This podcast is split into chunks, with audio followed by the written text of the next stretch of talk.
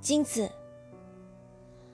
自从传言有人在萨文河畔散步时无意发现了金子后，这里便常有来自四面八方的淘金者，他们都想成为富翁，于是寻遍了整个河床，还在河床上挖出很多大坑，希望借助他们找到更多的金子。的确，有一些人找到了，但另外一些人因为一无所得而只好扫兴归去，也有不甘心落后的。便驻扎在这里继续寻找。彼得·弗雷特就是其中一员。他在河床附近买了一块没人要的土地，一个人默默的工作。他为了找金子，已把所有的钱都压在这块土地上。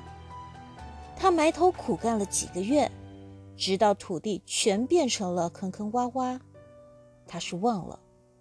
他翻遍了整块土地，但连一丁点儿金子都没看见。六个月后，他连买面包的钱都没有了。于是他准备离开这儿，到别处去谋生。就在他即将离去的前一个晚上，天下起了倾盆大雨，并且一下就是三天三夜。雨终于停了，彼得走出小木屋。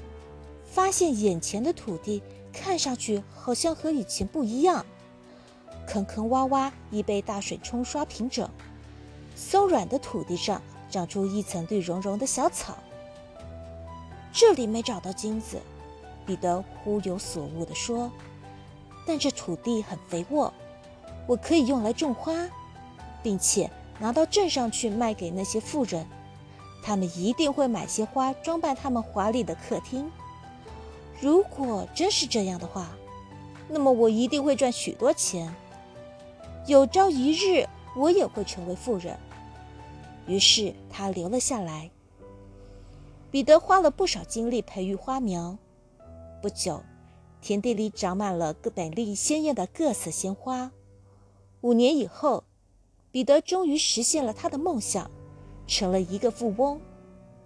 我是唯一一个找到真金的人。